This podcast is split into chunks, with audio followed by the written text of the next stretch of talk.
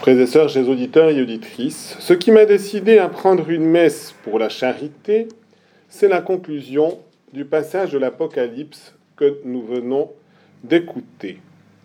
En effet, Jésus dit à l'Église qui est à Éphèse cette parole, Eh bien, rappelle-toi d'où tu es tombé, convertis-toi, reviens à tes premières actions. Et le motif, j'ai contre toi que ton premier amour, tu l'as abandonné. Ton premier amour, tu l'as abandonné. Comprenons la force de cette parole de Jésus adressée à l'église d'Éphèse et qui nous est aussi adressée à travers le temps à l'église de tous les temps. Et en effet, on pourrait dire, d'une certaine manière, l'église d'Éphèse était plutôt dans une condition d'assez grande fidélité au Seigneur. C'était déjà le cas du reste du temps de Saint Paul. Et cela continue quelques années après, lorsque Saint Jean s'adresse, ou que Jésus, par la voix de Saint Jean, s'adresse à l'église d'Éphèse. Et en effet, on nous mentionne d'abord la grandeur de celui qui parle, Jésus. C'est celui qui tient les sept étoiles dans sa main droite, qui marche au milieu des sept chandeliers d'or, c'est-à-dire qui marche au milieu de l'Église et de l'Église qui doit éclairer, briller de la lumière de Jésus. Il est dit, je connais tes actions, ta peine, ta persévérance. Il y a donc même la persévérance. Il y a également, je sais que tu ne supportes pas les malfaisants. Il y a donc bien une attitude de bienfaisance. Tu as mis à l'épreuve ceux qui se disent apôtres et ne le sont pas. Tu as découvert qu'ils étaient menteurs. Tu ne manques pas de persévérance et tu as tant supporté pour mon nom sans ménager ta peine. C'est plutôt positif. Et pourtant, il ajoute, j'ai contre toi que ton premier amour, tu l'as abandonné. Qu'est-ce que ça signifie? La charité est ce qui nous unit à Dieu. Et lorsque la charité est présente, si elle doit rester dans un cœur, eh bien, elle est destinée à progresser, à grandir, et non pas à rester sur place.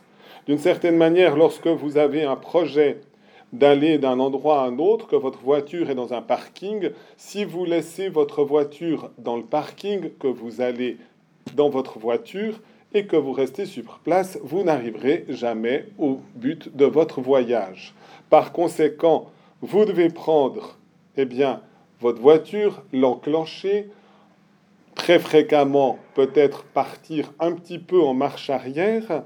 Parfois, nous devons demander d'abord pardon et regretter nos fautes, et ensuite avancer, avancer sur la route pour atteindre le but. La charité nous fait avancer sur la route pour atteindre le but, et le but, c'est l'union à Dieu. Si nous perdons le désir, la volonté même ferme de nous unir à Dieu, eh bien, nous recevons aussi, en quelque sorte, cette parole de Jésus, j'ai contre toi que ton premier amour, tu l'as abandonné. Regardons du reste dans l'Évangile, dans cette rencontre entre Jésus et cet aveugle, eh bien, ce dynamisme aussi de l'aveugle pour aller à la rencontre de Jésus. En effet, celui-ci apprend que c'est Jésus qui arrive à Jéricho. Et il s'écrit, Jésus, fils de David, prends pitié de moi. J'aurais envie de dire, eh bien, lorsqu'un aveugle espère être guéri de son aveuglement, nous pouvons comprendre la force de cette parole. Jésus, fils de David, prends pitié de moi. C'est cette même force qui devrait habiter notre cœur lors du rite pénitentiel du début de l'Eucharistie. Nous devrions dire avec la même conviction, Jésus, fils de David, prends pitié de moi, accorde-moi le plein pardon de mes péchés. Et on voit que cet homme devra persévérer. On cherche à le faire taire, on le rabroue, on lui impose d'une certaine manière silence.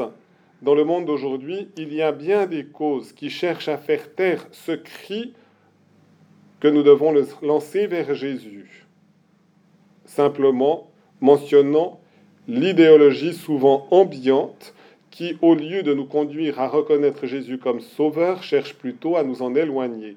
Or, nous sommes appelés à persévérer comme cet aveugle, fils de David, prends pitié de moi.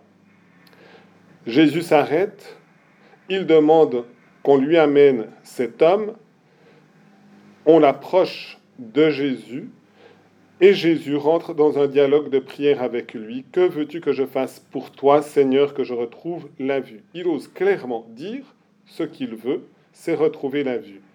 Et Jésus lui répond, retrouve la vue, ta foi t'a sauvé. Et le premier objet que ses yeux verront, c'est Jésus lui-même. Et Jésus se révèle comme la lumière de toutes les nations.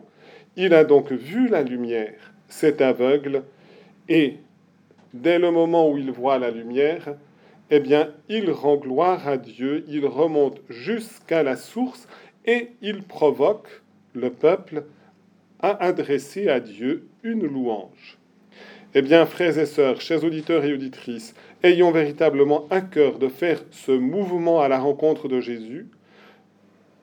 Demandons-lui dans la prière fervente le pardon de nos fautes, demandons-lui de pouvoir continuer et persévérer sur la route, d'aller jusqu'au bout et de nous unir à lui. C'est le mystère de l'amour, c'est le mystère de la charité divine qui se répand dans nos cœurs.